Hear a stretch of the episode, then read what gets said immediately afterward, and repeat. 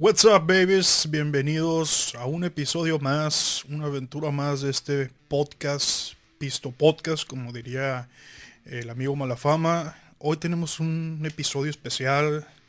Notarán que es especial porque es un programa grabado, no estamos en vivo en este momento, así que no es necesario que se peleen en los comentarios, ni que se estornuden, ni se besuquen en los comentarios.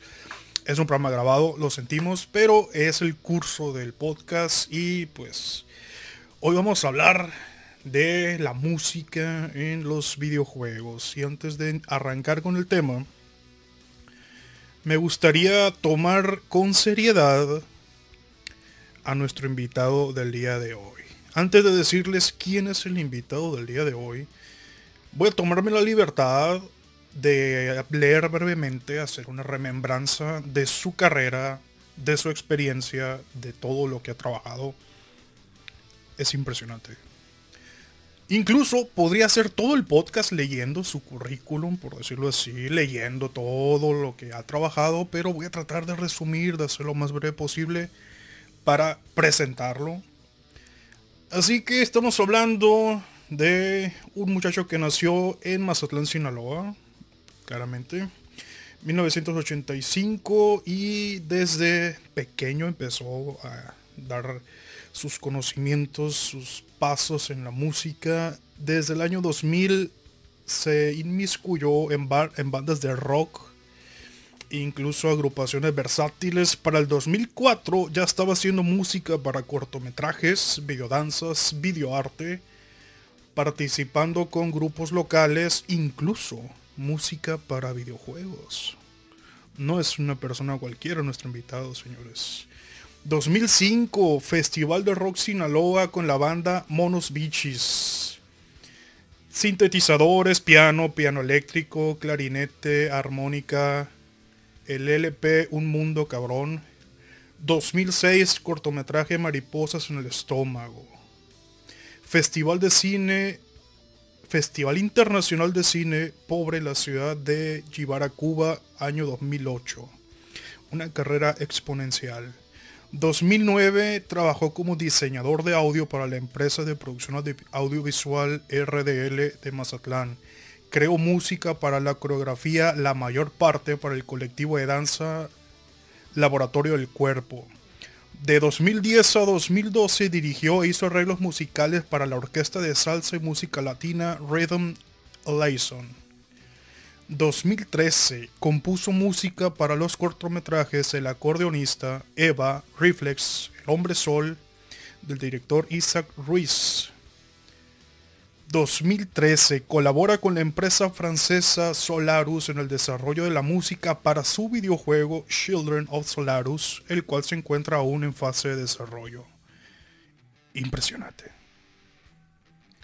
2013-2014, pianista y tecladista de la obra musical de Broadway Hairspray, puesta en escena por la compañía Forum, como parte del, del programa de las becas de Fonca.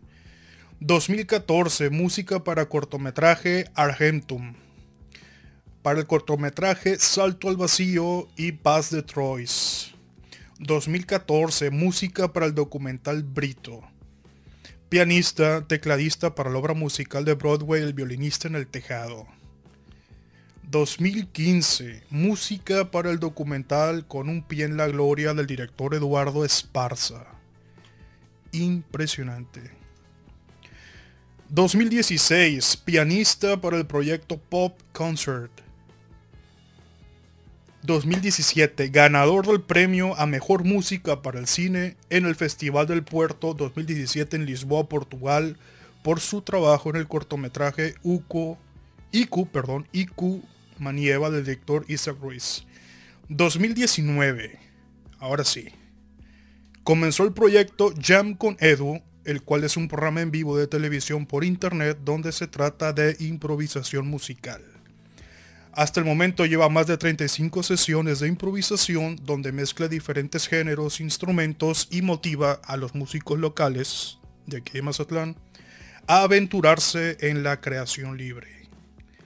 Nuestro invitado, señores, es Eduardo Dueñas. Por favor, Muchachos, denle la bienvenida a nuestro invitado, por favor. Un aplauso. Un aplauso, bienvenido. Bienvenido. Sin agarrones, sin agarrones. El más pijudo. el más pijudo. Hija gorda. ¿Vieron, vieron, el pedazo de, de currículum de este hombre? El pedazo, el pedazo de currículum. A ver, ¿quién me anda viendo el currículum? El señor. No, Oh, bienvenido, doñas, bienvenidos a, a Pisto Gaming. ¿Cómo estás? Muy bien, muchas gracias por la invitación. Este, acá tenía muchas ganas ya de participar con Pisto Gaming porque se me hace un proyecto bien chingón y mezcla muchas cosas que a mí me gustan. Entonces, pues gracias y pues aquí vamos a estarle dando. Así es. Así es. Y como siempre, como siempre aquí están los anfitriones de toda la vida estelares, el señor Usul de Montecarlo, por favor, Olis. el señor Alex Hola. Malafama. Ya hola, hola a todos, hola a todos. Espero que estén bien aquí en la cuarentena y pues esperemos que disfruten este podcast que va a estar muy, muy interesante. ¿Por qué va a estar interesante? Porque vamos a hablar, vamos a hacer un tema eh, pues muy vital para el mundo de los videojuegos, que es la música en los videojuegos. ¿Qué tanto influye la música en los videojuegos? Señor Usul de Montecarlo, me dijo usted en principio porque considero, en, en mi opinión personal, considero que usted además de ser un gamer es una especie de hardcore gamer. Usted va más allá, trasciende por ahí. Cuando se trata de música en los videojuegos, ¿qué es lo que te viene a la mente en cuanto a música o en cuanto a un videojuego en particular cuya música te haya llegado y que tengas un recuerdo imborrable tatuado en tu vida? ¿Nada más un juego? ¿O dos? ¿O más? El primero que se te venga a la mente. Mira, se me vienen dos a la mente. Vamos a decir 50 y 50 porque Otra vez son tiene el corazón dividido. muy, muy cabrones, la verdad. Es el primero sería Silent Hill, que Mm, el soundtrack creado ahí por Akira Yamaoka, o, si no me equivoco. mm, japonés, lo más antiguo. Sí, sí, sí. Japonés, señor. No, no, con mucho Esperaba respeto. ¿no? Con mucho respeto, con mucho respeto. Ese soundtrack es de lo mejor, señor.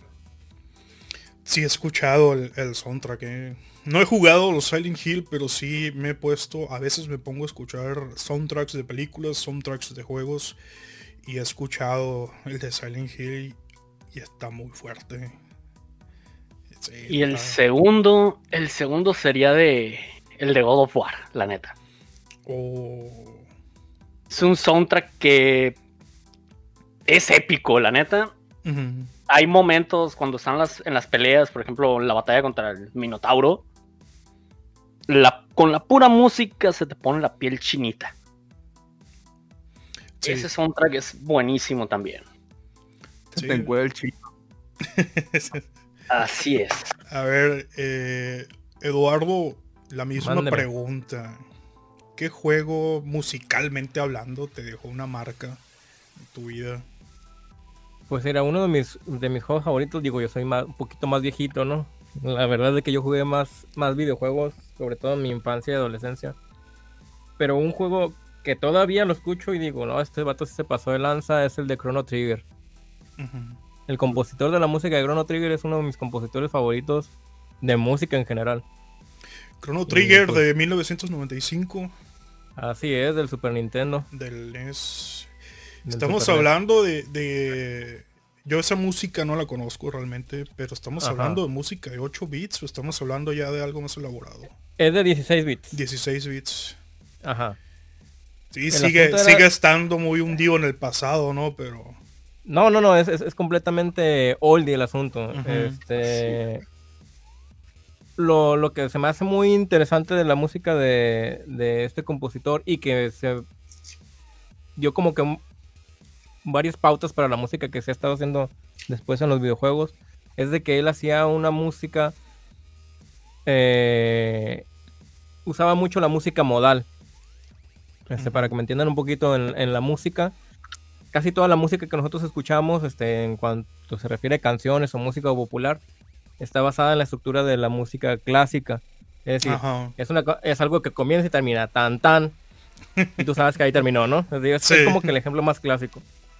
En el asunto de la música modal es de que utilizas lo- todos los recursos de la música clásica, pero lo haces para dar una expresión un, po- un poco más este, ambigua y vas cambiando los colores y vas eh, estableciendo cosas y no tiene un fin. A pesar de que eran loops y que era un sistema muy reducido, logra con muy poquitos recursos este, romper la barrera del loop de la canción que se está repite y repite y repite y repite. Entonces, Claro. todavía yo lo de antes de- ser músico me gustaba y yo creo que conocer la música de muchos juegos influyó mucho para que yo me convirtiera en, en músico, pero todavía ahora con más formación y conforme voy aprendiendo regreso y reviso las partituras de las de las composiciones esas y todavía le saco jugo. Es una cosa Sí. impresionante. Y coincido con Uso, los dos soundtracks que dijo, este, tanto el de God of War, yo no los jugué los juegos esos, pero sí he escuchado la música y sobre todo la Ujú. música de God of War es una música que es eh, eso y el cine es lo mismo. O sea, no hay una Sí. gran diferencia. Eh, de unos, ¿qué te gustan? Unos 20 años para acá los videojuegos se han estado mezclando completamente con, con, con la cine- cinematografía y ahora con la realidad virtual pues ya es como que ya el matrimonio más, más este, consolidado, ¿no? Pero sí, definitivamente la música de God of War está muy, muy, muy, muy perra. Y utilizan muchos recursos, por ejemplo, en God of War, en, en los temas finales y todo eso, que vi un, un análisis de un divulgador musical que se llama Jaime Altozano, donde sí. te empieza a explicar, este, precisamente en God of War utilizan estos mods que ya se usaban en, en el noventa y tantos, este, con compositores que estaban haciendo música en 16 bits.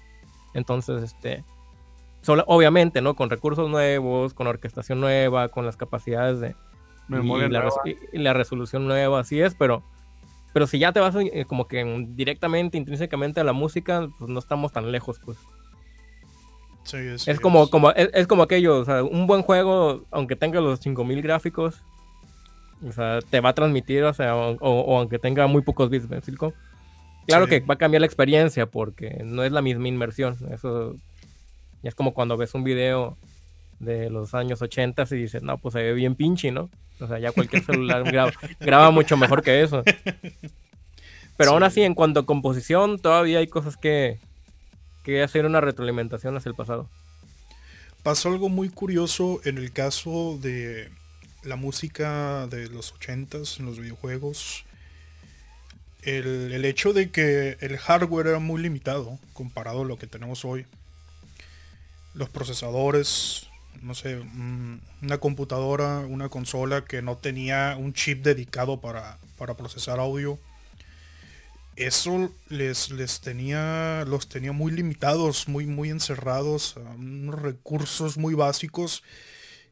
Y ahí lo, lo simpático es que con recursos limitados tiene que explotarte la creatividad. Así es. Tienes muy poco de, de qué agarrarte, entonces con lo poquito que tienes te la tienes que rifar. Entonces ahí, ahí no, no cualquiera te va a hacer algo bien hecho. Entonces lo que sucedió ahí es que ese- esa limitante le dio el camino libre para que auténticos cracks de, de composición y de música se aventaran un jale tremendo. Y por ejemplo, casi que 30 años eh, de los primeros Mario Bros. Y todavía escuchas la tonadita y ¡pum! te acuerdas de tu infancia cuando lo estabas jugando. Es como el caso de Zelda. O sea, son las mismas melodías este, que se han, que, o sea, desde entonces. Sí, de hecho, eh, para ser más específico, por ejemplo, en el caso del NES, solamente podrías reproducir cuatro sonidos a la vez y uno de ellos eran los efectos de sonido. Otro de ellos era para las percusiones. Sí. Entonces, realmente, o sea, por eso eran como muy... ten- tenías que hacer una melodía muy precisa y quitar una nota para poner otra. Y, o sea, tenían que hacer un intercambio ahí muy interesante para que una melodía pudiera funcionar.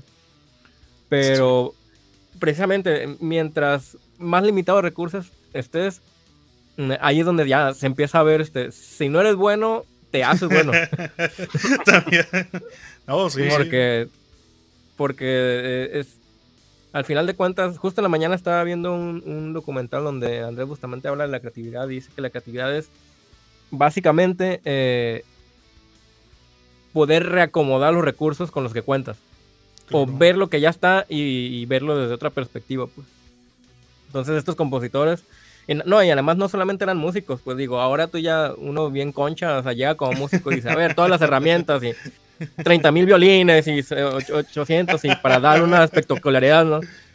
Pero allá, en aquellas épocas, este, los, estos compositores programaban, o sea, Sí.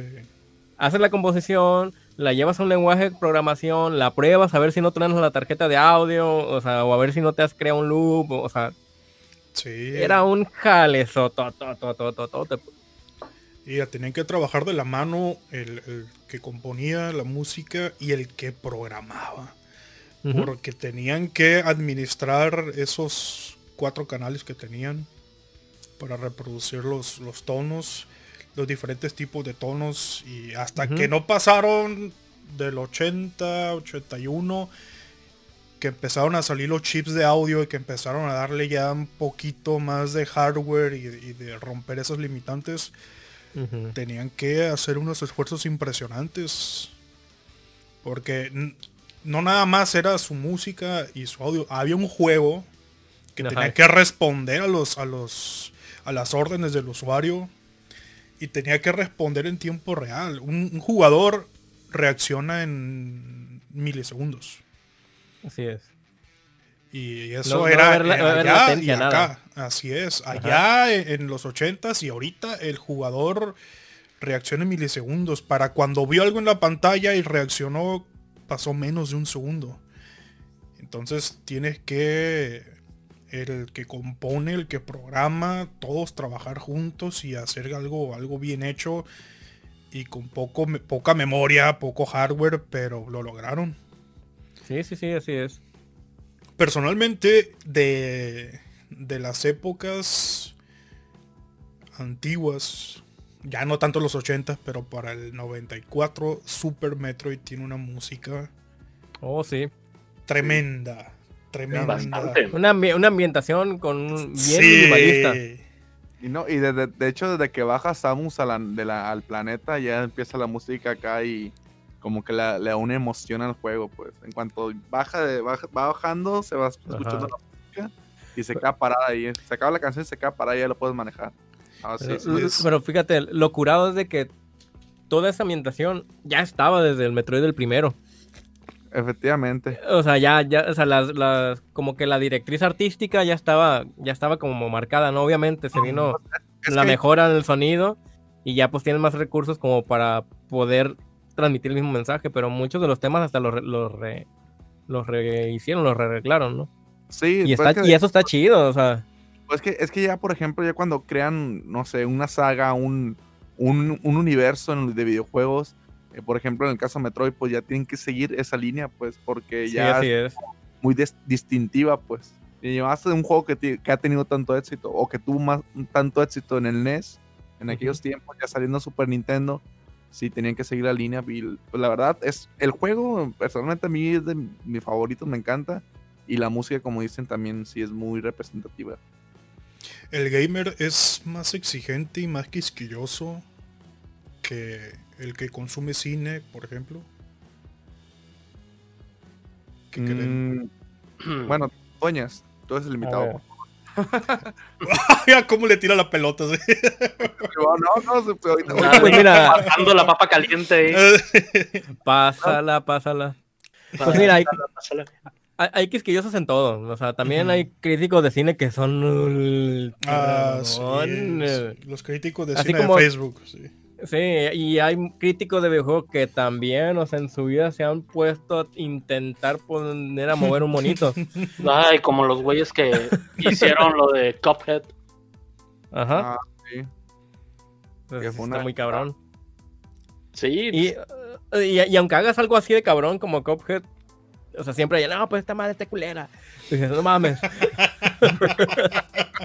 ¿Qué no, es o sea, los, Sí, críticos, los críticos de Cuphead no podían pasar el tutorial, güey. no, pues no.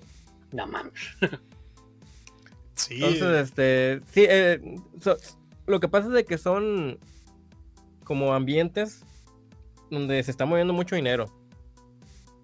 Entonces hay mucho interés en tener buenas críticas, hay mucho interés en que se esté vendiendo. Al final de cuentas es una industria, ¿no? Y la industria y los estándares pues se mueven a partir de la crítica y de la opinión de la gente. Entonces, por eso es que yo creo de que hay tanto mamón. Porque se, porque se les paga. Así es, sí. De hecho, es cierto. Te pagan Pues por ser mira. mamón, básicamente. Yo creo que, que a tu pregunta, Roberto, eh, yo creo que, la, por ejemplo, al momento de crear una obra de un videojuego, por ejemplo, hablando de God of War, como que uno tiene expectativas de más o menos cómo va a ser la música. Eh, por ejemplo, ves el estilo de juego, ves que es un estilo tipo medieval, te imaginas la música. Entonces, eh, pues no es tanto de que la gente esté esperando, por ejemplo, cuando acaban de lanzar la saga, que, que sea una música espectacular, pero ya cuando llegan y te sorprenden que la música está al conjunto con la historia, con lo que está pasando en el juego, eso es lo que le hace, que le da un plus, pues le da más magia y como dice Dueñas, le da más críticas, mejores críticas, pues. Sí, pues no. A lo, a lo que me refería con la pregunta es que. Quizás tienes los huevos para hacer experimentos. Pero quizás no es tan buena idea hacerse de tanto el experimental porque te puedes echar encima a tus mismos. a tus mismos jugadores de que toda la vida te han acompañado en, en tu saga. Si te pasas de lanza con tus experimentos y les entregas algo que no se esperan, eh, así como te alabaron el año pasado, te pueden despedazar este año o el que sigue. Si tus experimentos no son tan como, como lo esperan. Tienes que seguir una Sí, línea y no salirte de ahí. Sí, aquí el asunto es de que precisamente es una cuestión industrial, o sea, ya, ya, ya me comí unas papitas y quiero que las, que las papitas sepan igual, pues. Claro. O sea, y, y- y- y en el sentido de, de, la, de la exploración, sí siento que a veces el, el fan, no solamente de los videojuegos, estoy como hablando en general, también pasa con la música, pasa con, con- con todo lo que sea procesos creativos. Al fan no le gusta el cambio. El fan De quiere hecho, que le, sí. que le regales, que le regales lo mismo, pero con un, un sombrerito nuevo, como la Stacy Malibu. ¿Sí me explico? Sí. Y en ese sentido, bueno, pues si tú ya estás haciendo una saga, tú estás esperando como, como hacer eso, pues tú ya sabes a, a- a- a dónde vas y de qué se trata el asunto. Y, y como dices tú, si se sale mucho, pues no te lo van a consumir porque ya, ya no son papitas, son rufles. Entonces, pues ya mejor ponle rufles. Sí, ya no. Ya no están Pero- hechas de lo mismo. Así- Ya pero- no es pero- coca, es Big Cola. Ajá, pero aquí el asunto es de que precisamente como es una industria, pues unos rufles que van entrando al mercado necesitan más inversión que unas sabritas que ya se venden solas, aunque les pongas adentro chicles o no sé. ¿Sí exactamente. o que realmente vendas los tazos. O Claro sea, o sea, es- es- no sé si, si me entiendo, doy a entender con mis analogías medio pendejos, pero No, no, todo bien. Pero- todo- sí, se entiende. pero, pero ahí- por ahí va el asunto. Entonces, pues sí, sí es muy exigente el público, pero pues es que porque están consumiendo algo que les gusta. O sea, eso es entendible. Eh, es. En ese sentido, yo tiendo a ponerme del lado del público, porque el público paga. Paga y, y no nada más paga con, con dinero, paga con, con fidelidad, paga con comprarte cuando tú quieres que te compre y paga con su tiempo también. Te- le dedica tiempo a tu producto, le dedica tiempo a hacerte una crítica, cosas que te, que te sirven, que te retroalimentan. Y así funciona el mercado, nos guste o no nos guste, es así. Tú puedes pasarte dos años haciendo un juego que para ti es muy bueno, una música que es muy buena, pero si a nadie le gusta, chao. Sí, pues no, no hay continuidad, pues. Sí, así es. Y, y no hay retribución. Y ahora quiero hacerles una pregunta muy específica a ustedes tres. Y esta pregunta va en este sentido porque de, de aquí los presentes, de los cuatro presentes, creo que el menos gamer soy yo.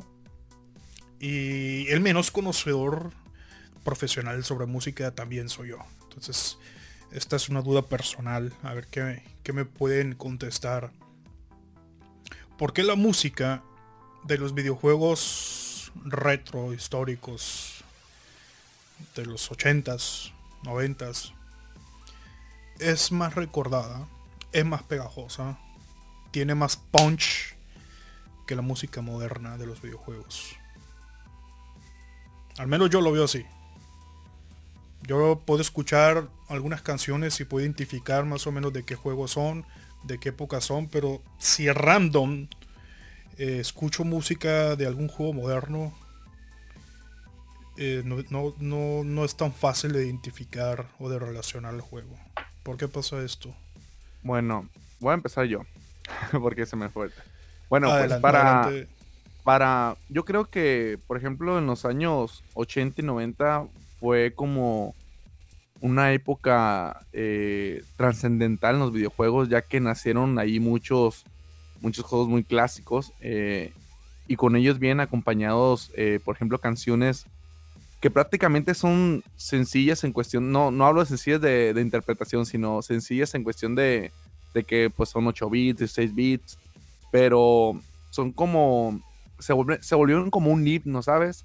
Por ejemplo, como tú dices, de que de que escuches una canción eh, y ya, sabes que es Mario, o sabes que es esto, sabes que es Zelda, porque yo creo que son canciones que manejaban mucho loop, eh, no, eran, loops cortos y eran como que riff muy pegajosos y muy sencillos, entonces la gente eso hacía que lo recordara pues y los tuviera constantemente. Además de que los videojugadores, por ejemplo, los niveles eran, era, bueno, los juegos eran más cortos, con muy pocos niveles, entonces eso hacía repetir mucho lo mismo, pues. Te taladraba la cabeza, ¿no? ajá, por ejemplo, las, las, Mario, por ejemplo, maneja mucho, por ejemplo, que está en un mundo, te pone una música.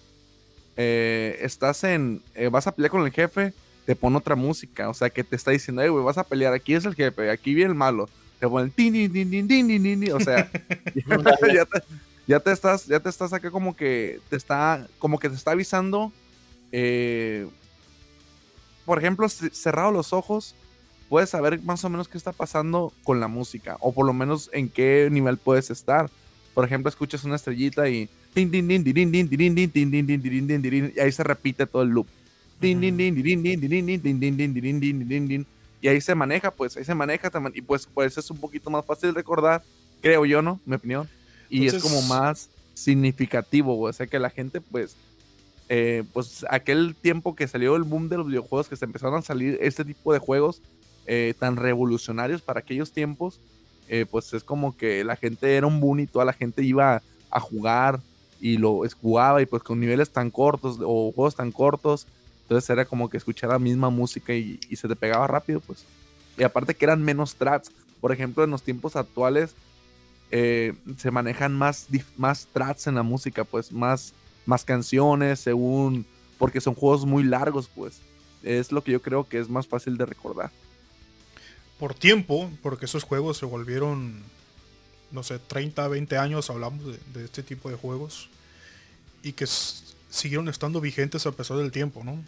No es que terminó su éxito y, y nunca más se supo de ellos entonces, por esa vigencia de tiempo, que es que siguen en nuestra memoria todavía, y, esto, esta parte que mencionas, lo de los loops y los, ¿cómo se llama? Los motivos que tenía, En específico, para un personaje, un sonido, para una, una actividad en específico, un sonido, te mueres y ya sabes cuál es el sonido, ¿no? Se muere Mario y ya sabes en tu cabeza. Y ya te moriste. ya te sabes que. De repente se eh, chingó la televisión, se ve oscura. Y de repente se, va tin, tin, tin, tin, tin, tin, tin. Ya estás que te mataron, pues. Con la pura casacita.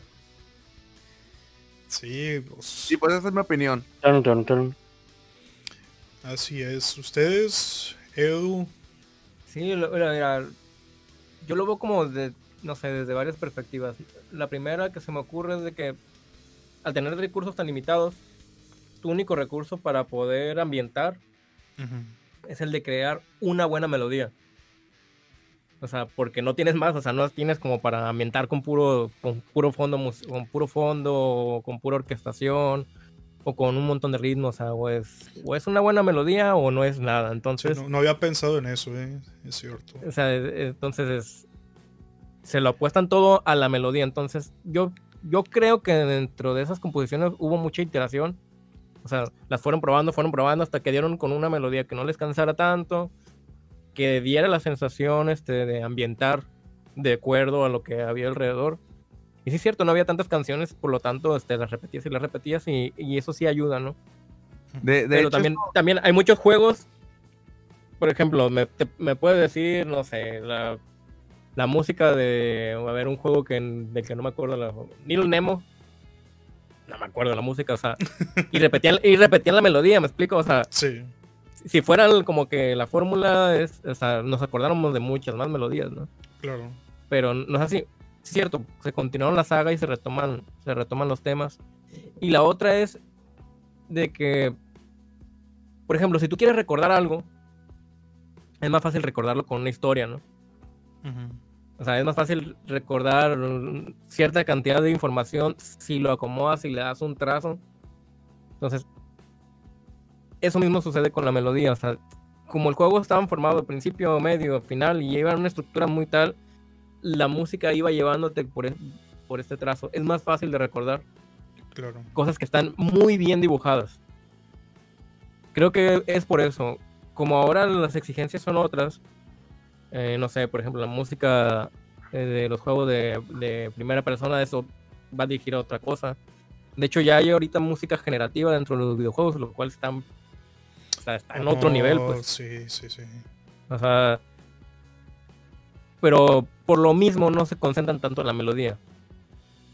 Porque ahora si le pones a un jugador una melodía muy buena, se va a desconcentrar del juego. Sí, es que hay, hay que tomar en cuenta, ¿no? Y eh, los, No. tiemp- los tiempos cambian también. La gente no es la misma que en ese entonces. Hay que tomar en cuenta algo también, por ejemplo, retomando ahorita que dije, por ejemplo, ahora, antes pues eran como loops pequeños para repetir las canciones y pues ahí se la, se la manejaban, ¿no? Pero ahora, eh, por ejemplo, por ejemplo, The Last of Us, ese soundtrack está bien chingón, o sea, la banda sonora está bien chingona, pero ya son tracks completos, pues.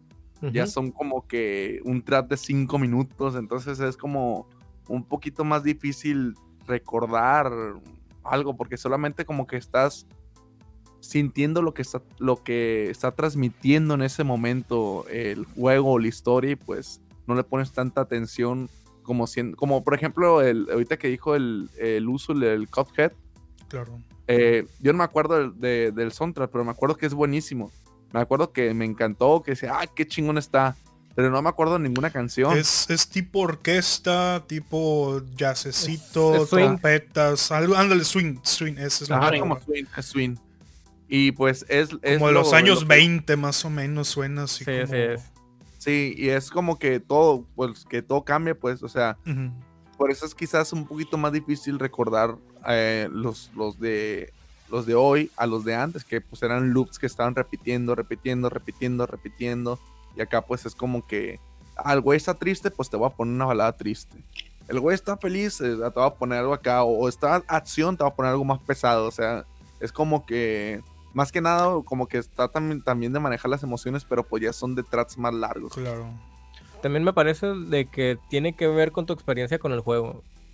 Es decir, yo supongo también que si alguien crece con los videojuegos, o sea, ahora con este nuevo formato de música, también para ellos va a ser memorable. Pero, o sea, quizá como nosotros fue en una época donde teníamos una mayor absorción de, de ahora sí que de, de historias de nostalgia, pues, Claro. pues ya, ya está grabado ahí. Es como quien dice, no, la música de antes era mejor que la de ahora. Sí, los, los chavorrucos O, o rockeros. tienen diciendo esto desde los griegos, loco. Sí, a huevo. Y sí, no, es cierto.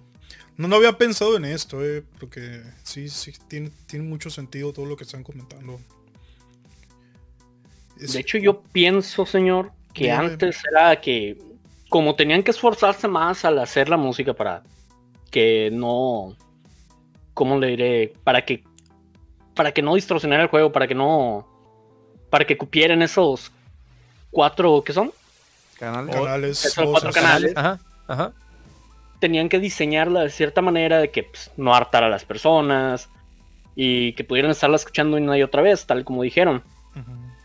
La música de ahora no, no le ponen tanto cuidado al diseñarla. También eso hace que sea más olvidable al momento de que lo juegas, lo escuchas, te gustó, pero ya que lo terminaste de jugar, no te acuerdas de la música.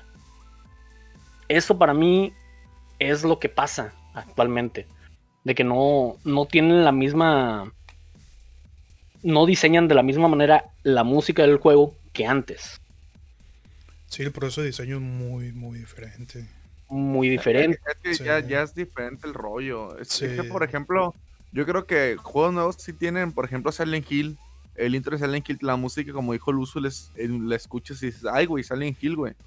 Eh, igual. Esa no se olvida. Ah, exactamente. Incluso hasta te da miedo porque te- es, eso es lo que causa ese tema, pues te causa como que incertidumbre. Incomodidad así. Te, te incomoda, exactamente. Te, causa incomodidad. El escucharlo ya te, te pone tenso. Eh, pero por ejemplo, eh, tiene Silent Hill ese tema, pero tiene muchos temas que yo no me acuerdo. eh, pero que están durante todo el juego, pues. Pero tiene ese tema re- representativo, güey. Es como las series, incluso, por ejemplo, Game of Thrones que Ándale. tiene el, el intro. Din, din, din, din, din. O sea, todo el mundo sabe que, bueno, conoce la serie, escucha el intro y ah, dice Game of Thrones. Pero pues otra música que esté ahí, la no te vas a acordar. no te vas a acordar. No, Qué buen ejemplo, eh, qué buen ejemplo. No, pero- y de hecho, eh, pero como- complementando eso, por ejemplo, hay una técnica que se llama, eh, de composición que se llama leitmotiv. Por ejemplo, en Game of Thrones, el mismo tema de inicio lo utilizan durante toda la serie. Te lo cambian, te lo acomodan, te lo ponen más oriental cuando suceden con cosas políticas. Ajá, exactamente. Es, una, es un recurso y es una forma de componer. Pero si te fijas, este sí se parece más a la forma de componer, o sea, de crear productos para medios audiovisuales de antes. Que era más como que sobre diseño. Y los que hicieron los soundtracks durante todos los capítulos fueron y recurrieron al- a- a- al tema que ya estaba para, pues para como cuajar y poner toda la aventura dentro de un- una misma bolsa, pues. Sí, a huevo, es como, como hacer una obra de teatro, güey. Eh, por ejemplo, en los musicales. Que, que agarran, por ejemplo, como temas para ciertas personas. Por ejemplo, el de Jesucristo Superestrella, cuando va a cantar eh, María Magdalena, tiene un cierto tema. O sea, tiene la temática de la canción, le cambian la letra más adelante y todo, pero tiene el mismo... La misma melodía. La La misma melodía, la misma melodía. Entonces, sobre cada, cada como que ahí lo van manejando y lo van envolviendo más o menos con lo que, lo que, quiere, lo que quiere decir el dueño aquí. Sí, esa técnica se llama leitmotiv. eh, Se, se popularizó mucho con los compositores rusos. Ajá.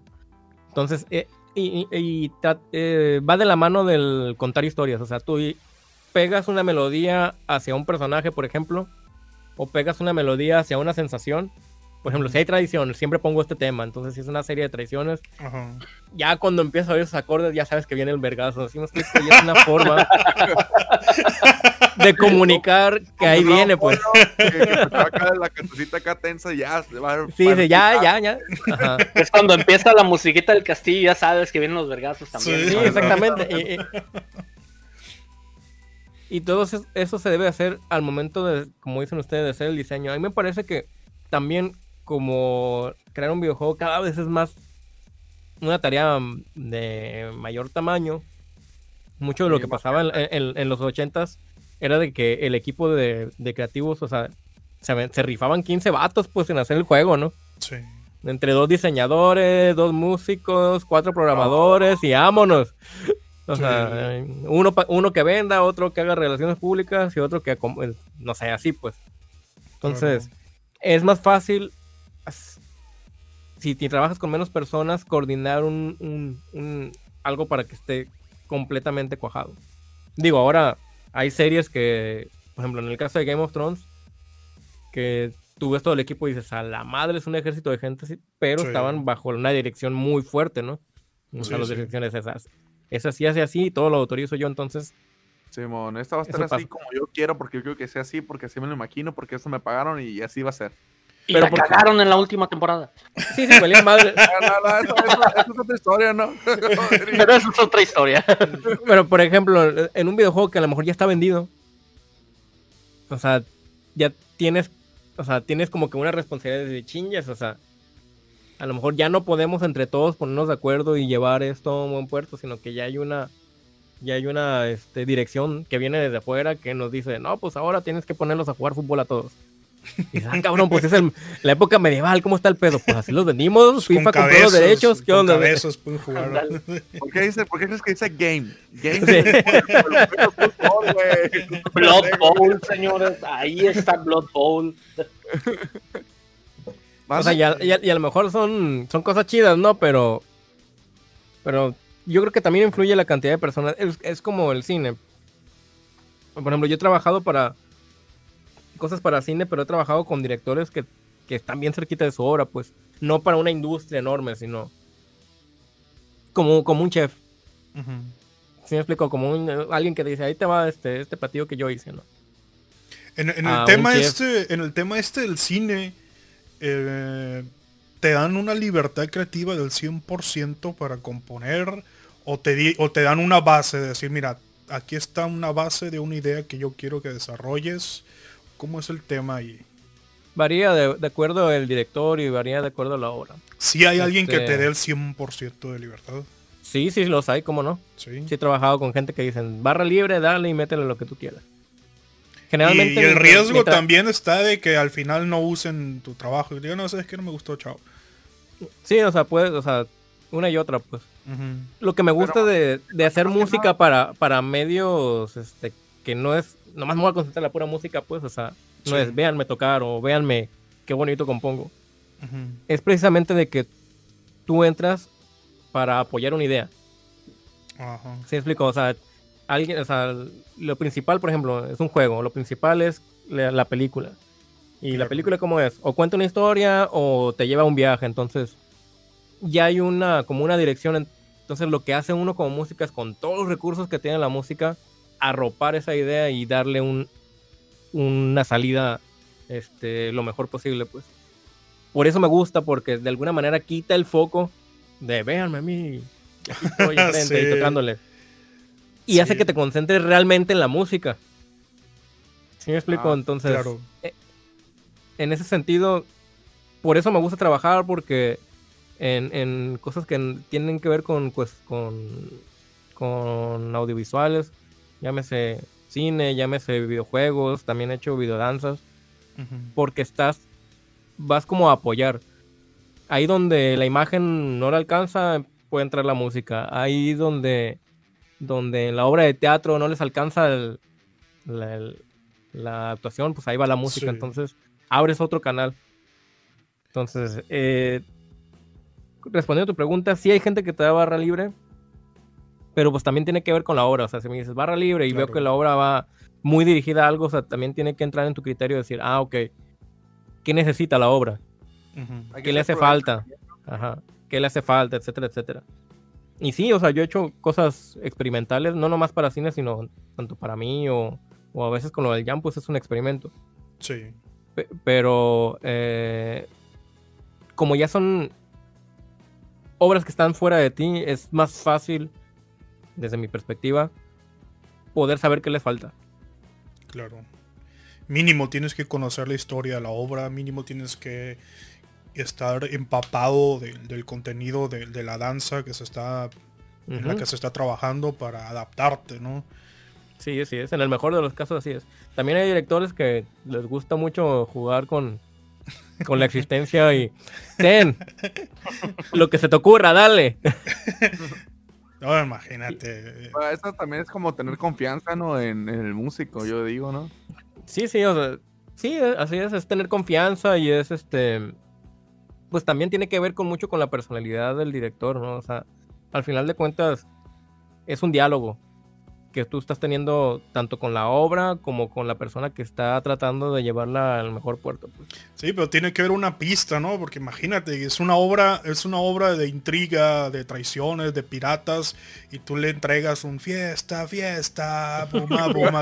o sea, te- tú dices, ¿qué va a pasar, no? ¿Qué va a pasar ahí?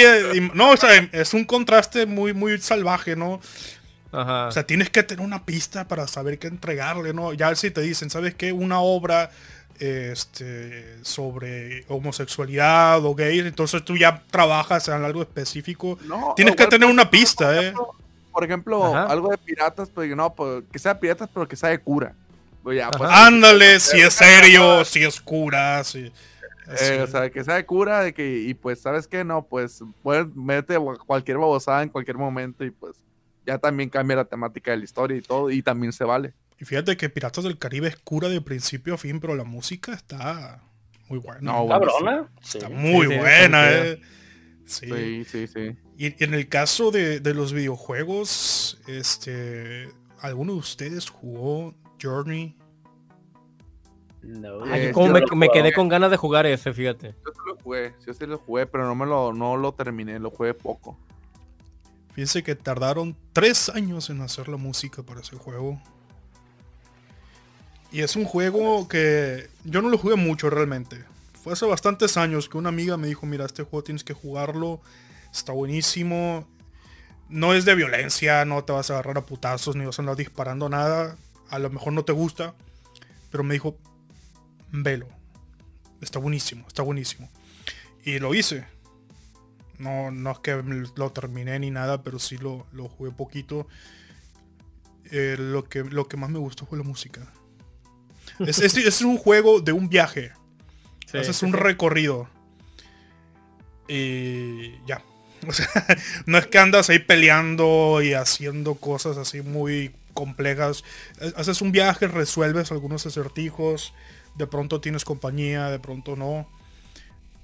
Pero Qué- era qué como cabrón, generativo, ¿no? ¿no? Sí. Era como generativo, ¿no? Entonces, Qué cabrón Por hacer ejemplo, música ¿no? para algo así tan. tan X. Y la pegaron. sí. Sí, sí, o sea, y por ejemplo, ahí tienes que. El approach para la música para videojuegos, o sea, depende del videojuego y depende del contexto, ¿no? Obviamente. Si es un videojuego donde no sabes realmente qué va a pasar, entonces pues tienes que utilizar otros recursos, o sea, no- ahí no puedes hacer una melodía porque no sabes si va a funcionar siempre.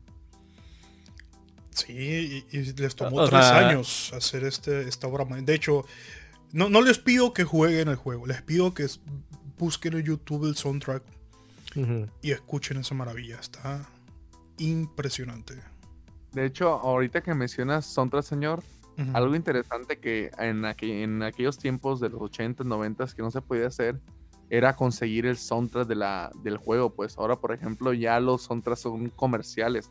Empe- ejemplo, em- eso empezó en los 90, fíjate. en Spotify, por ejemplo, lo, lo pones y ahí ya te puedes escuchar el soundtrack del juego y De Y hecho, ahí está el juego, el soundtrack de Journey. eh, exactamente, no, y no lo dudo. Pero es Oh, lo que te ahí digo, pues, está, ya- lo estoy ya- viéndote. ya, ya está la opción ahí pues, de, de poder escuchar los soundtracks de los juegos, pues porque ya, los- ya es como una extensión del arte, pues, de- del juego, pues, es como algo aparte también, pues. se Sí, puede Sí, ya, ya, ya, ya se le dio el reconocimiento de seriedad como música. Eh, Y esa es otra cosa, por ejemplo, ahorita ya tú puedes hablar de compositores musicales de para videojuegos y son personas más o menos respetadas, pero Austin en lo que Wintory. en, en- en lo que se acomodó es el- los videojuegos como industria, o sea, antes de decir le hago música para videojuegos, dentro del ámbito musical era que es esa pendejada. Todavía gros- muy gro- un grosso de, los de los músicos este, serios, digamos, Ujú. u ortodoxos, o que no están tan cercanos a la cuestión de los videojuegos, ven con mucho este recelo y con muy ¿Cómo? pues, pues como algo Despectivamente. despectivamente sí es la música Sí, para sí, videojuegos. los videojuegos son el octavo arte, ¿no? Ya. Sí, sí, o sea, totalmente yo soy eh, impulsor de esa idea, o sea, e- esto es una forma de arte nueva que Sí. se está, arma- se está armando y nos está tocando ver cómo, cómo crece, pues. Hoy se está armando bastante bien. De hecho, sí. En el- ya con lo que viene de, de VR y todo eso, ya estás hablando de unas cosas más Sí, y, y el tema de que el videojuego va a otro nivel. Es que es una comparación odiosa, pero lo tengo que hacer. Ustedes me tienen que dispensar. Discúlpenme, eh, no, no se pongan violentos conmigo, pero tengo que hacer esta comparación. Las películas, ¿qué tanto pueden durar? Máximo tres horas, por poner un ejemplo.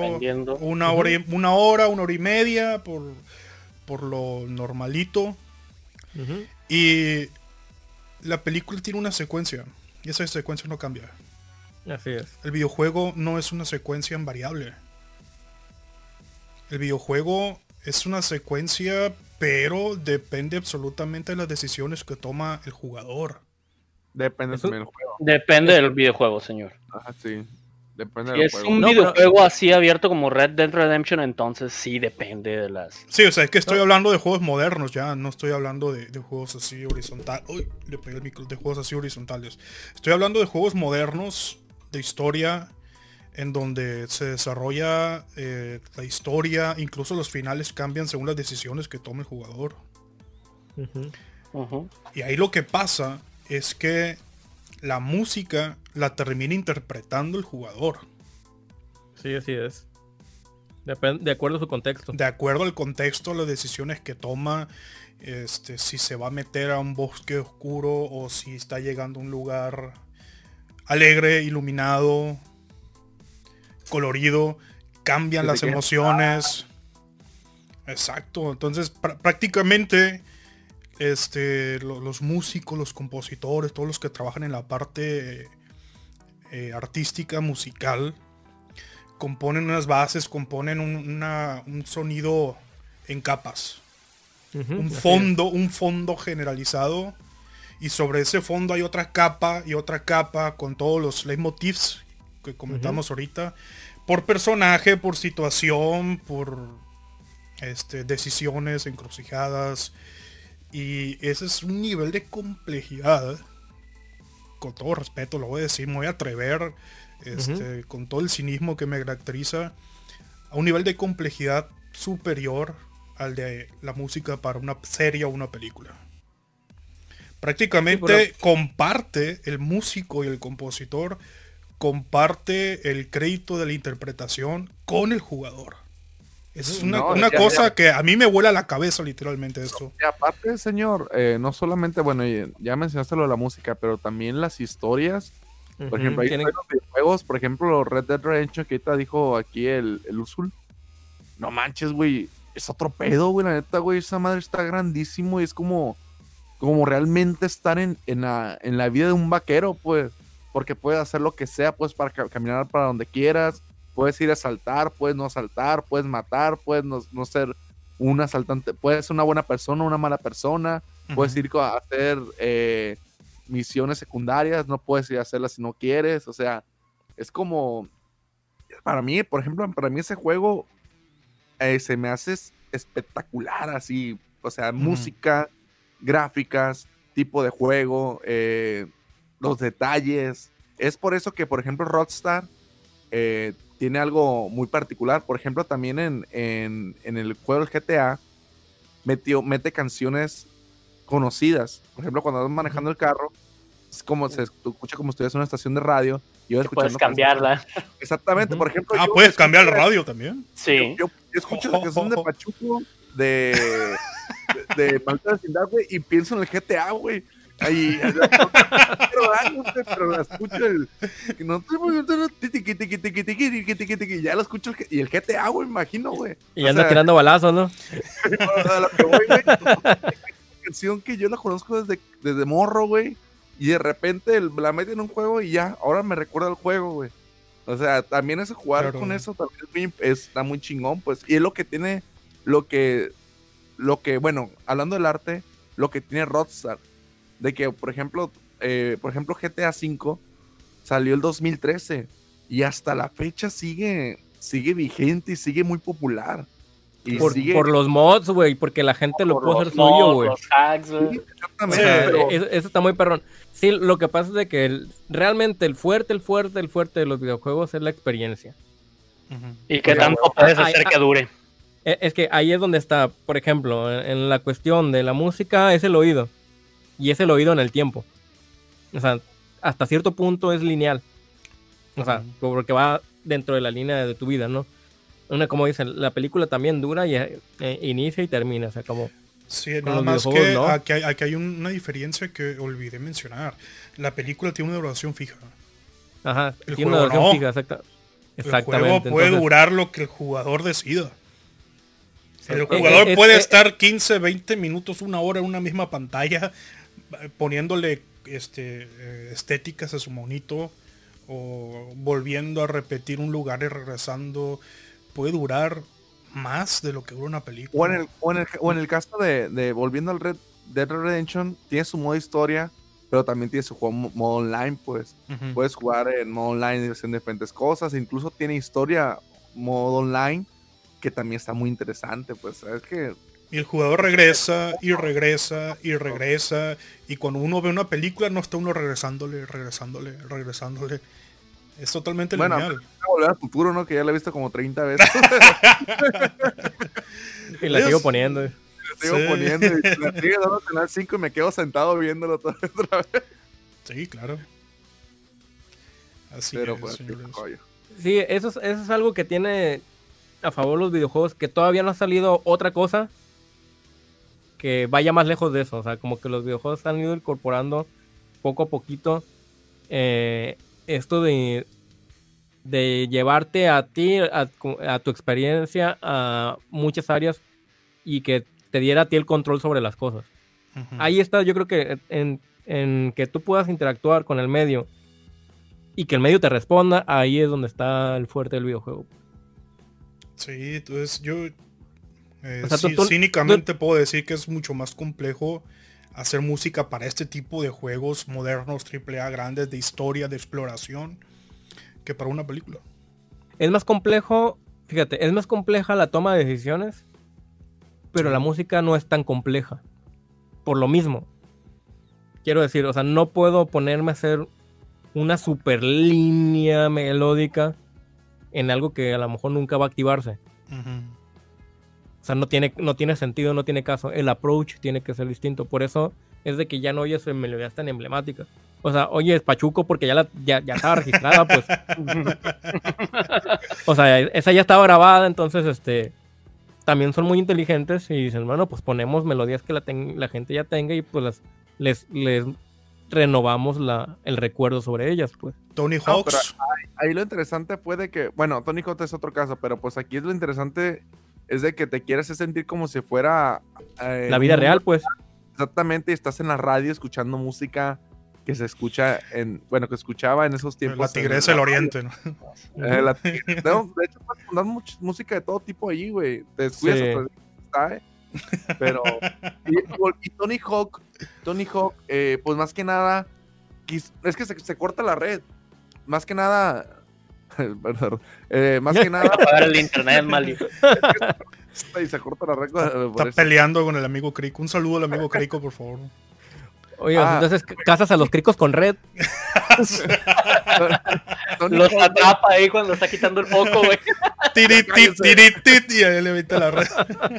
Bueno, mira, ahí Tony Hawk, güey, lo que, lo que trató de hacer es como que meter música emblemática del skateboarding. O sea, eran lo, era, es música que generalmente la- los mismos skateboards usaban para sus videos o para estar patinando y todo eso. Y es como Dead que Kennedys, Suicidal Tendencies, The Ernie's, The. Vandals, bandas, bandas, Ramones, bandas emblemáticas, papá. Y no, sea, sí. no, no fallaron, fueron a la segura. Es música, pero es música que, realmente escuchan los skate, que escuchan los skateboards o escuchan, pues. Y es Es que como están que haciendo una, una representación de la realidad, pues. Exactamente, exactamente. O sea, te mueven, te quieren meter en el mundo ese que te sientes realmente en el mundo, pues. Sí, del no. skateboard, en este caso. Y lo hicieron muy bien, a pesar de que ellos no, com- no ¿cómo se dice? Componieron, compusieron, No Compusieron, compusieron. ajá. compusieron la música, de barbaridad, por dispénsenme, a pesar de que ellos no crearon esa música. Hice una selección muy buena, muy buena. Porque realmente. realmente el, el skateboard, eh, pues que se supone que está un tipo patinando y pues generalmente cuando patinan ponen música y pues está toda madre, pues pusieron música Sí. conocida y, a- y el chingazo. Así es. Pero pues, pero a lo mejor no lo compusieron, pero es dirección musical. Sí, a Ah, huevo. sí. Alguien Al- tomó al- una decisión, ¿no? Arriesgada. Ajá. Y alguien dijo, "Ey, vamos Alguien dijo, estas rolas, o a ver, ¿qué rolas? Y se puso a darle, a investigar, ok, ok, papá, pa, vas a ciertos parques, ok, Sí. esto, ta, ta, ta, ta. Es, Es de, es de tal época, tal época, y así pues.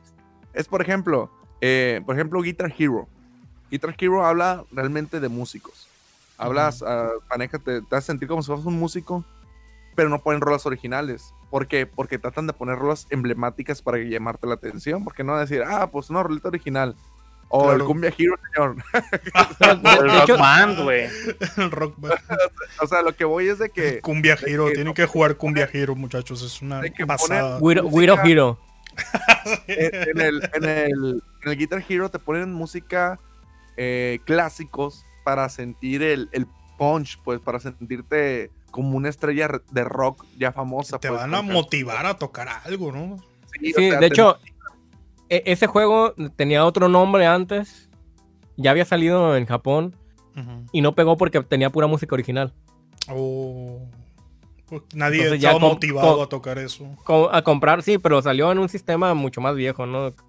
No me acuerdo si en un sistema de 16 o 32, no me acuerdo. Ya, an- antes de entrar a los polígonos. Y pues no funcionó. Entonces alguien como que retomó esa idea y dijo, bueno, eh, si esto y le ponemos franquicias va a pegar. Y, pues fue el Y sí. fue, ¿no? Sí, cómo no. De es hecho, eso, o sea, ¿alguno de tiene- ustedes ha jugado? Ah, perdón, continúa, continúa. No, no, no, adelante. Eh, ¿Alguno de ustedes ha jugado patapón, güey? Pata, pata, pum, pata, pata, que se, es como... Sí, ahorita me estaba acordando, güey. Y ahí es que prácticamente con las instrucciones que te van poniendo el juego para que ataques, vas haciendo tu propia música ahí prácticamente, güey. Ah, Va haciendo ritmos. Vas haciendo tu propio ritmo.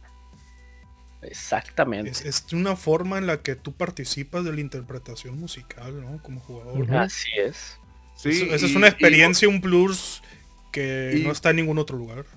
Y, volviendo a, a lo Guitar Hero, güey.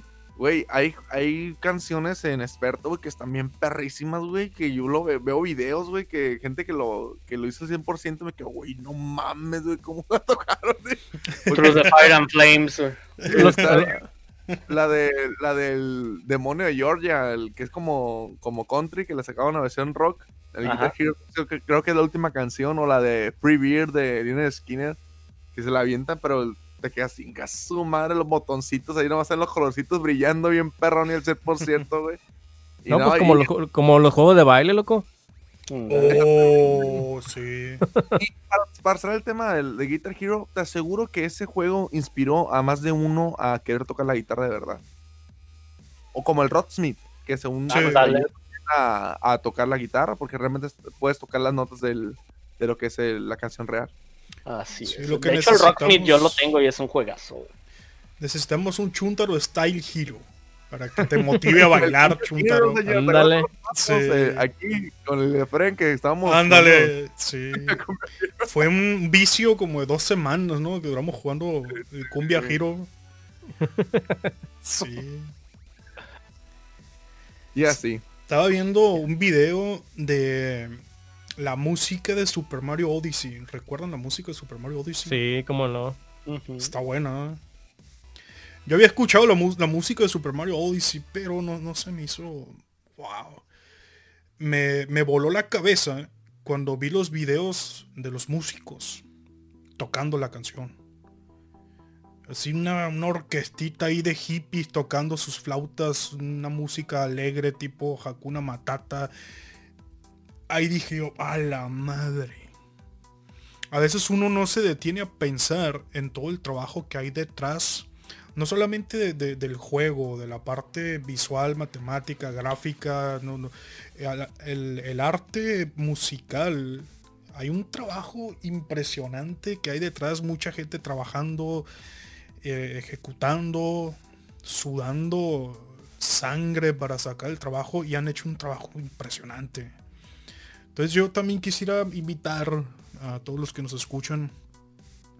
Traten de buscar los videos de los músicos ejecutando esas canciones.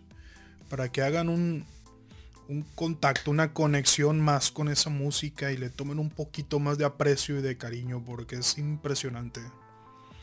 Ahí, ahí Claro. cuando los vi tocar, ahí prácticamente me quité el sombrero que no tengo y con todo respeto. Una chulada.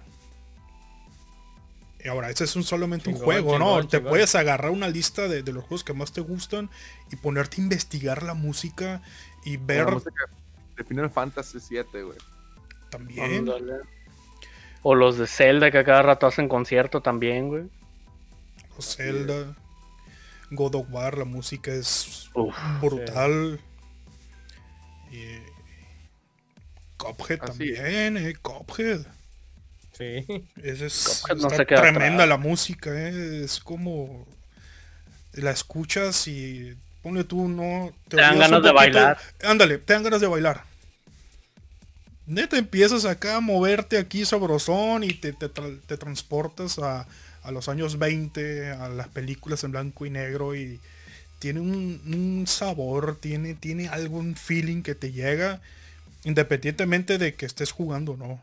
Es como Pues es que más que música... nada, lo, lo que trataron de, de imitar Cuphead, perdón, es de De por música de Mickey Mouse.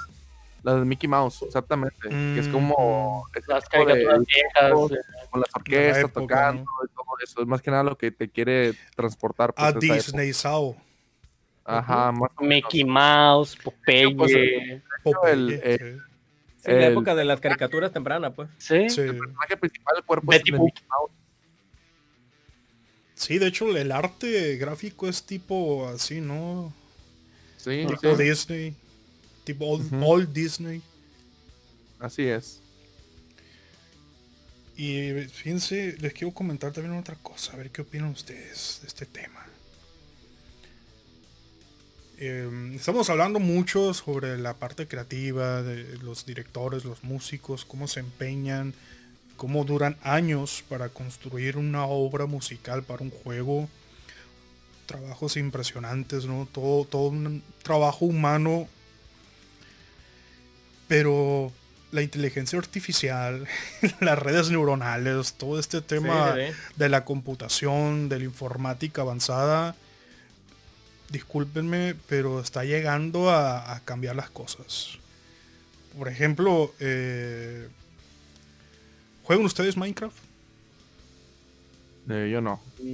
No, A veces muy, muy a la larga. Eso. sí lo he jugado, pero sí. Eh, El tema de Minecraft es, es interesante porque el- cuando inicias una partida, creas ahí tu, servidor, tu espacio y te pones a jugar, se te genera un mundo con un algoritmo matemático. Con la música hacen algo parecido. Órale. Haz de cuenta que eh, es algo que también pasa en Rise of Tomb Raider. El trabajo musical humano se limita a hacer ciertas bases, ciertas capas, ciertos midis, ciertos, ciertos samples. Y por medio de inteligencia artificial y, temas de procesamiento de datos, redes neuronales, todo ya en informática y programación avanzada, utilizan esos recursos y van simulando una especie de armar un rompecabezas en donde todas las piezas están hechas para que encajen bien. Y la interpretación prácticamente la hace el algoritmo. Ajá. Y es, Justo, es- justo, justo ahí. sí, es algo que este, viene a, a reescribir el guion ahora. Porque así como, como estos juegos que están experimentando con esto y, y conforme vean y analicen los costos de trabajar de esta forma o trabajar con un equipo gigantesco de, de músicos, de profesionales, de humanos componiendo, escribiendo música, interpretando, ejecutando, grabando, remasterizando. Y, que de pronto venga una inteligencia artificial a hacer la mitad del trabajo. Es a lo que vamos en, en este siglo XXI, en este 2020. Y es lo que vamos a ver más adelante. Cada vez va a ser más juegos aventurándose a hacer este tipo de experimentos. Y... Sí, no, y su- su- sucede bastante. Y ya tiene mucho tiempo haciéndose esto también.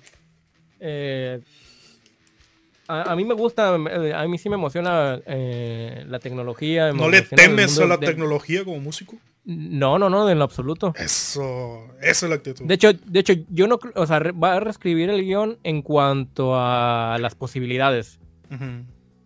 Pero si tú lo piensas, o sea, toda- todas las máquinas necesitan información que tú les incorpores para poder trabajar. Claro. O sea, no pueden generarte de la nada. Y si lo piensas un poco, los humanos tampoco. O sea, no es. O sea, nosotros hacemos música con todo el bagaje musical. Igual que tenemos- demasiado y el- y el que no- de, Y el que no tenemos, reemplace. el, el- y el de los ancestros, ¿no? O sea, no tenemos quizá la capacidad de cómputo que tienen las macrocomputadoras de inteligencia arti- artificial que están tratando de compilar cantidades de datos este, que jamás en la vida vamos a, a entender, ¿no? Sí, Pero, pero procesamiento de emociones tampoco lo tiene ninguna inteligencia artificial todavía. Así es. Contextualización tampoco, entonces. Por ejemplo, ell- ellas pueden trabajar si tú les diseñas todas las... Si tú les das muchos legos, pues. Sí. Es una buena pueden- analogía, ¿no? Lo de los Legos. Ajá, y, pu- y pueden hacer obras, o sea... Van a poder hacer arte después, o sea, no lo, no lo sé. O sea, si avanza quizás sí. Pero aunque está muy avanzado ahorita la inteligencia artificial, todavía no... O sea, necesitan... Necesitas que tú les des un contexto. Sí. O sea, todavía no alcanzan a leer contextos. Que es que cuando, hay- cuando se avance ahí, agárrense, pero todos los humanos.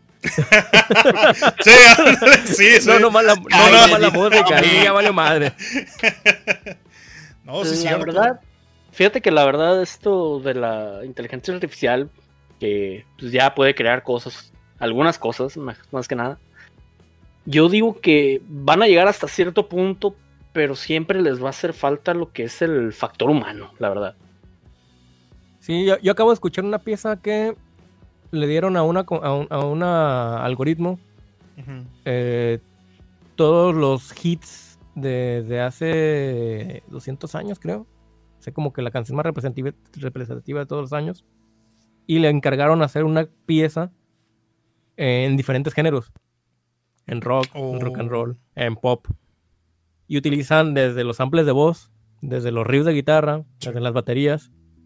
Y tú lo escuchas y dices, suena, pero alcanzo a ver de que no es un ser humano, ¿me explico? Ah, sí lo notas. O sea, sí, Sí. se nota, pues sí se nota. El- se nota que el acomodo está. eh, no, no se siente la conexión. Es como si fueran músicos de Dream Theater o algo así. Algo, algo- algo así. Pero, o sea, es, es interesante. me- me- esos tipos de experimentos me gustan porque, pues, ves la- las cosas de otra- desde otra perspectiva, pues. O sea, yo no soy anti. Antitecnología. an- an- sí, no, anti tecnología, no, o sea, no, no tiene sentido. O sea, uso, uso teclado, o sea. u- uso un martillo. escribo. Sí, sí, sí. O sea, si tú lo piensas, o sea, la primera tecnología que tenemos fue la palabra, pues. Sí, Entonces- así es. No, no necesariamente se necesita energía eléctrica para considerar su tecnología, ¿no? Ajá, el martillo, la piedra, es, o sea, es el uso que le des a, a tu entorno el que, el que vuelve a algo tecnología. Entonces, que avance de alguna manera la ciencia y que avancen los sistemas computacionales y la inteligencia artificial nos conviene a todos. O sea, obviamente, o sea, a lo mejor ahorita hay muchos cantantes de, auto, de autotune que antes a lo mejor no hubieran podido cantar, pero eso también es bueno porque acercas a gente a abordar esa línea desde otra perspectiva Ujú. si nomás el más cabrón tiene acceso a poder hacerlo, pues todo se va volviendo elitista, ¿no? Y solamente las ideas de cierto tipo de personas con ciertas características van a prevalecer. Entonces, mientras más avance la tecnología, creo que nos pone más a la mano a todos Sí. el poder realizar una actividad. Sí, es sí, como ahora, es- o sea, la fotografía. O sea, en 10 años han salido más fotógrafos. O sea, que en toda la historia de la fotografía, hasta antes del celular, por ejemplo. Sí, lo que costaba una cámara fotográfica hace 20 años. Hace 10. hace Así. 10 años, sí. Hace Ahorita 10. todo el mundo tiene una cámara decente en su mano. Así es. Así es. Entonces, Y aún así los chido, ovnis hombre. bien. Los- Eh, no, no, no se te, no se te escuchó bien, Mali, ¿qué dijiste? y aún así los ovnis no se ven bien, te digo. ni, con, ni con celular. Y con el- nadie hace nada. Así es. Pero bueno. Señores, pues esta, esta charla tiene que terminar, desgraciadamente. La- yo lo siento mucho, la charla estuvo muy sabrosa. Pero es momento de despedirnos, de cerrar este, esta charla, este podcast. La verdad, da para, da para varios programas este tema, ¿no? Hablar de música, de juegos que nos marcaron, que, que dejaron música inolvidable. Pero ya vamos, ya vamos a terminar esto, ya la hora nos está premiando. Muchas gracias por sus aportes, sus comentarios, estuvo buenísimo, la verdad. Si no veo el reloj, si no veo la hora, no me doy cuenta que ha pasado todo este tiempo.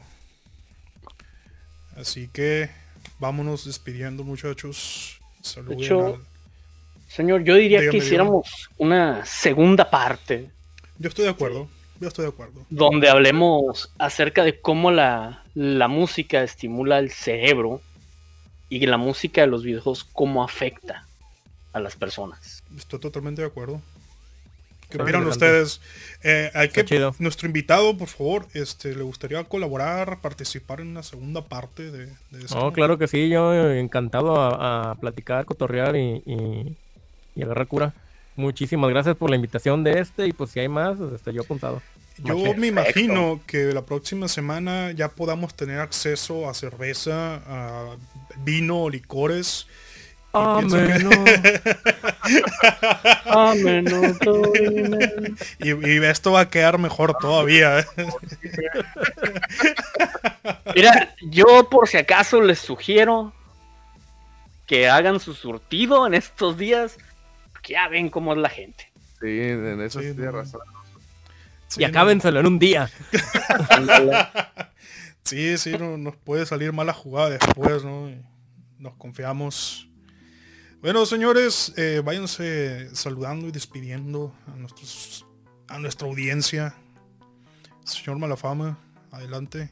Pues, gente, muchísimas gracias. Esperemos que hayan disfrutado el, pod, el podcast. Eh, muchísimas gracias al señor Eduardo Dueñas. Eh, es un gustazo, placer. Yo luego casi te muestra yo que ustedes, ¿no?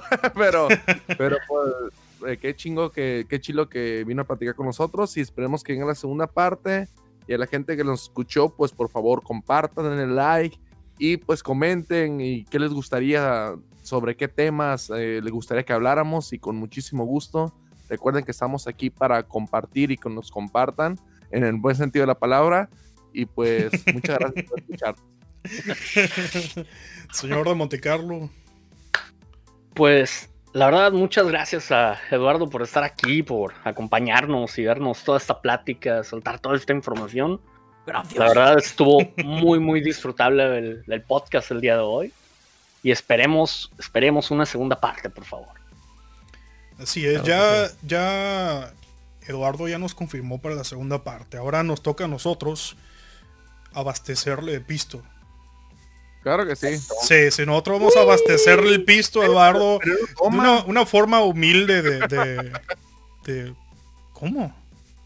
No, sí, toma, es bien coche. es cura. No, no toma agua, ¿no? Toma agua.